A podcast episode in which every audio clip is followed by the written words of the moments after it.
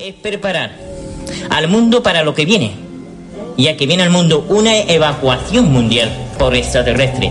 Al mundo vendrán, dentro de poco, 13 millones de naves de la, una confederación intergaláctica, de Ganímede, de constelación Orión, de Raticulí, de Alfa, de Beta. Todo esto se está preparando ya. God bless the 90s.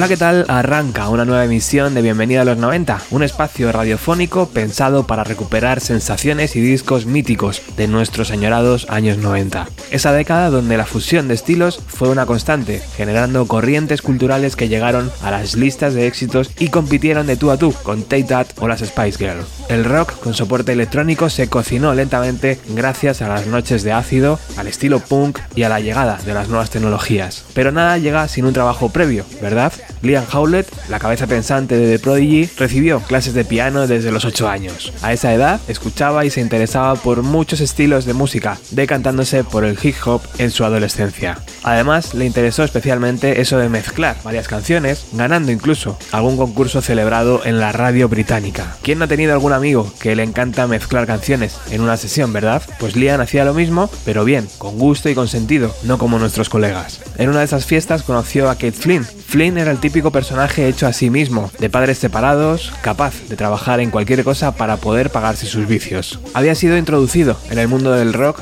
por su hermanastro, Gary, y era un gran seguidor de Pink Floyd, Jimi Hendrix o Led Zeppelin. Se hicieron inseparables y se fue sumando más gente a su pequeño y selecto club. Por allí apareció el héroe, músico, DJ y bailarín, afición que compartía con Cave. Al héroe le encantaba la música de James Brown o Stevie Wonder. Y también estaba Sharky, otra fuerza de la naturaleza que no paraba de animar el club con sus movimientos. Ellos tres gozaron tanto aquella sesión de Liam que no dudaron en pedirle una copia de las canciones. Este gustosamente accedió y le regaló una cinta titulada The Prodigy, con composiciones propias que había realizado utilizando el teclado Moog Prodigy. La aventura acababa de empezar.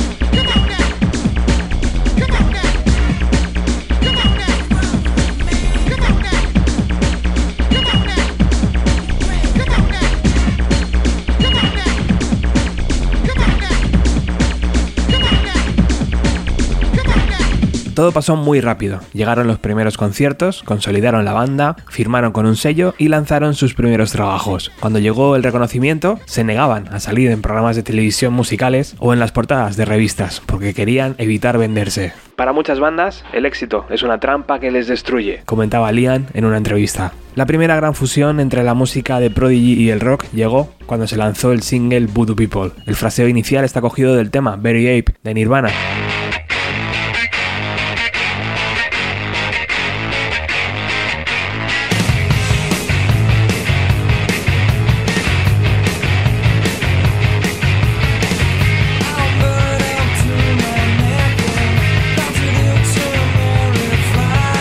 En aquel single, la cara B estaba destinada a una remezcla realizada por los Dust Brothers, quienes después también lo petarían bajo el nombre de Chemical Brothers. La NTV hizo su trabajo y el videoclip empezó a circular. Maxine, quien había entrado en la banda, era el encargado de cantar y además de ser el protagonista del vídeo.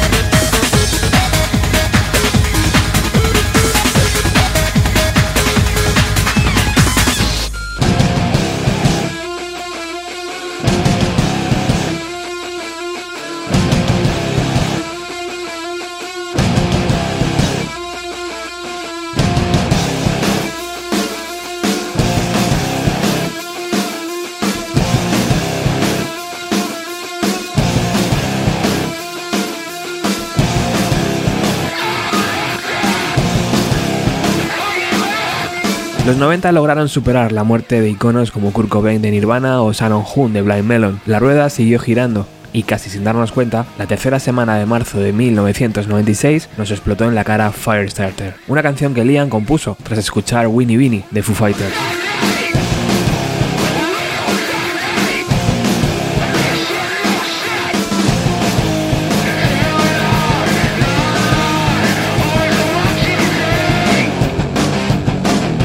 La escena rave estaba muerta y el paso que dieron Prodigy en su anterior disco, Music for a Generation, era un salto al vacío sin nada que perder. Ese trabajo abrió la puerta de la electrónica al rock y viceversa. Firestarter lo hizo visible y accesible para todo el mundo. Allí no había una batería real, no había un bajista real, ni un guitarrista real, pero nos despertaba las mismas sensaciones. Fue la primera canción que cantó Kate Flynn en la carrera de la banda y si lees el libreto verás que está acreditada la canción SOS de las Breeders.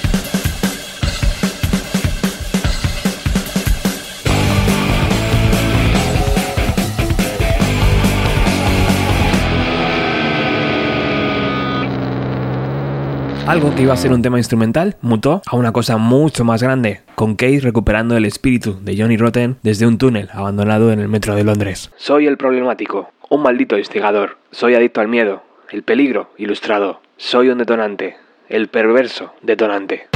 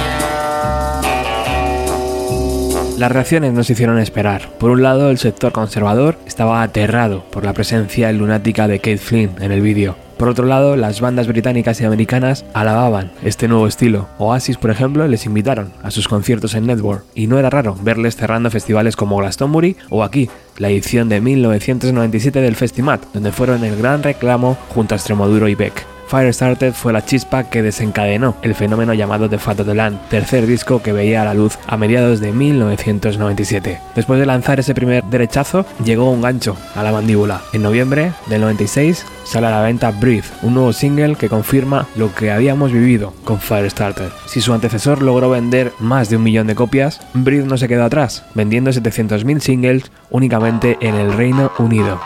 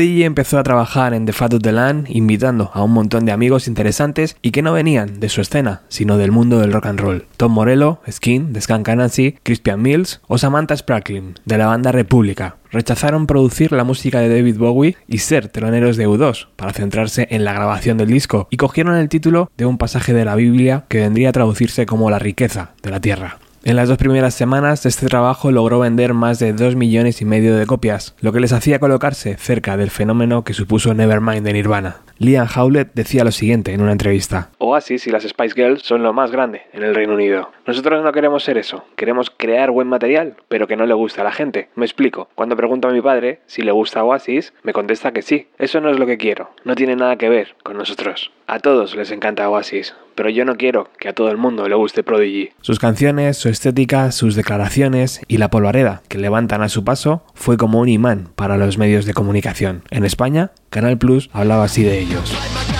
Utilizan máquinas, pero están más cerca del funk que del techno. The Prodigy, la banda líder junto a The Chemical Brothers de la última revolución electrónica, acaba de publicar uno de los discos más esperados del año, The Fat of the Land. Ya es el álbum más vendido en Inglaterra y en España. No somos una banda techno. A la prensa le ha dado por decir que somos la banda de rock and roll más grande de los 90. Y chorradas así. No podemos convertirnos en la banda más grande del planeta porque no hemos hecho un disco de pop. Hemos hecho un esfuerzo consciente para no hacer un álbum pop, porque no queremos convertirnos en algo demasiado grande.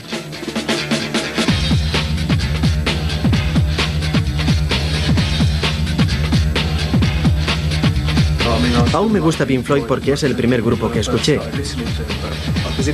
En los 70 había buena música rock y estaba el sonido disco, pero en los 80 no había nada interesante. Sí, al final de la década, con toda la escena hip hop y el nacimiento del techno, pero al comienzo de los 80 solo había discos de mentira y bandas de mentira.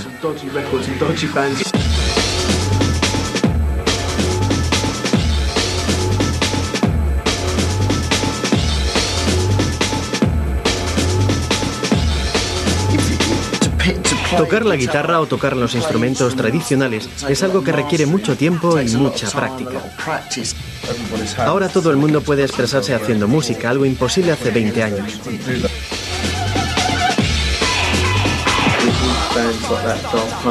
Bandas como Daft Punk, Orbital, Nosotros o Underworld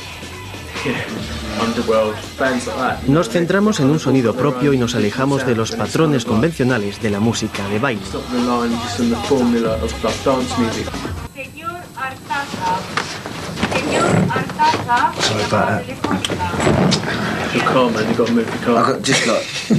Perdón, tengo que ir a mover el coche antes de que se lo lleve la grúa.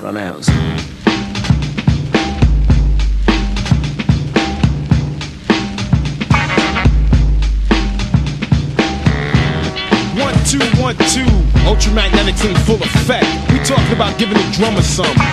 You know what, yo, cool Keith, tell what's on your mind. I'm ready, and now it's my turn to build, uplift, get swift, then drift off, and do my own thing. Switch up, change my pitch up, smack my bitch up like a pimp.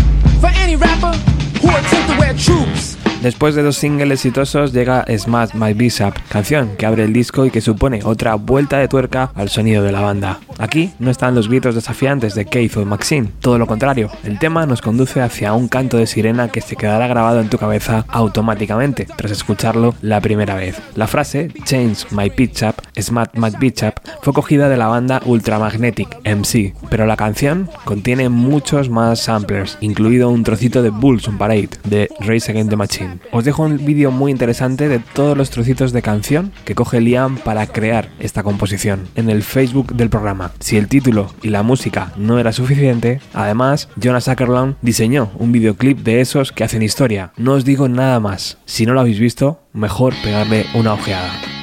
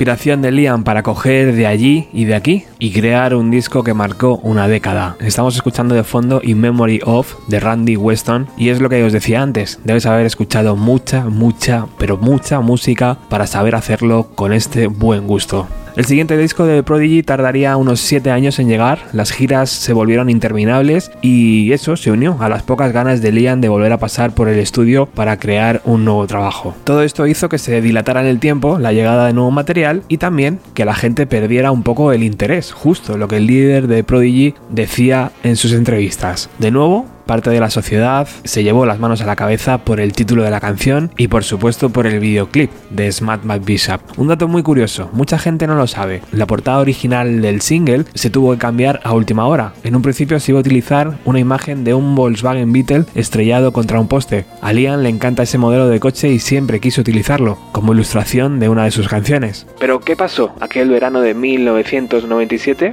Lady Di fallece en París tras estrellarse su coche. Era la portada adecuada en el momento equivocado, recuerda el compositor.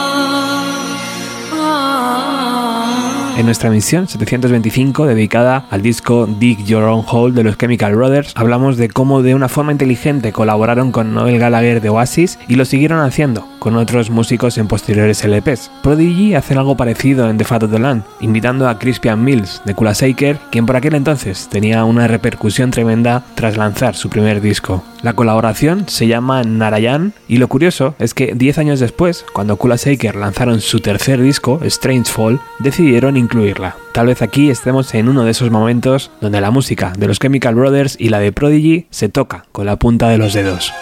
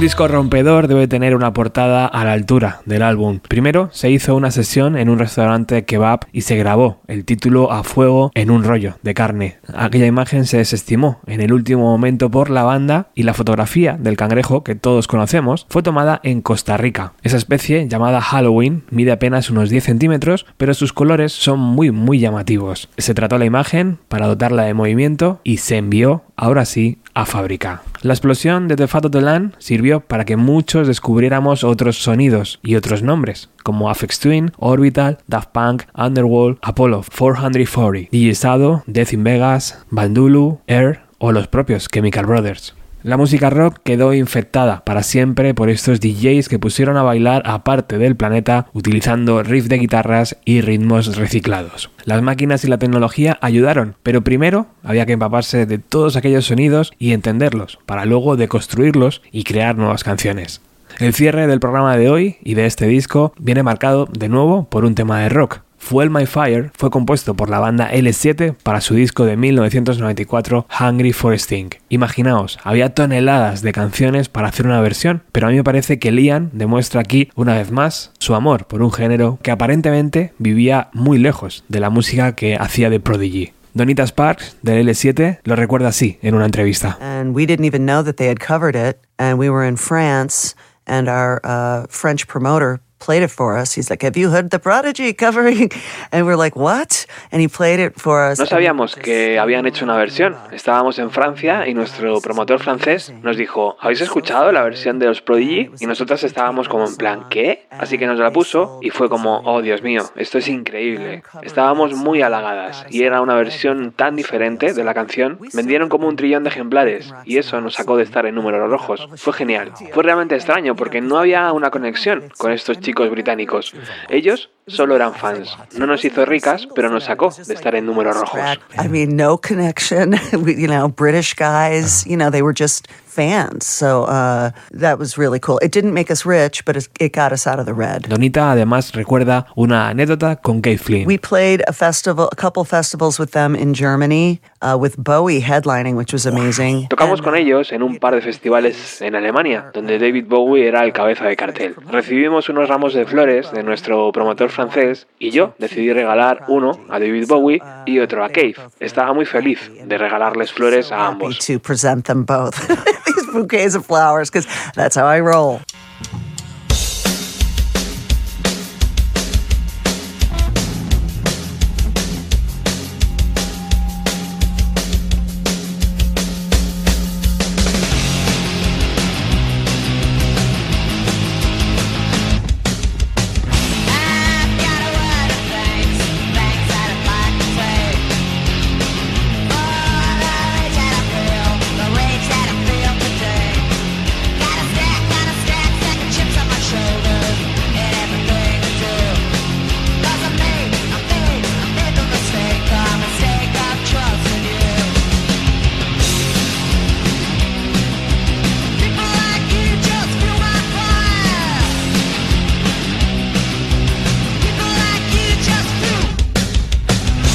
Bonito recuerdo de Donita Spark a la energía y a la forma de entender la música de Kate Flynn, quien se ganó un sitio en nuestro corazoncito por lo gamberro que era. En marzo del año 2019, a los 49 años, fue hallado sin vida su cuerpo y es sin duda otra muesca horrible que deja esa generación maldita de los años 90 de personajes que decidieron vivir al máximo. Pero esa es otra historia.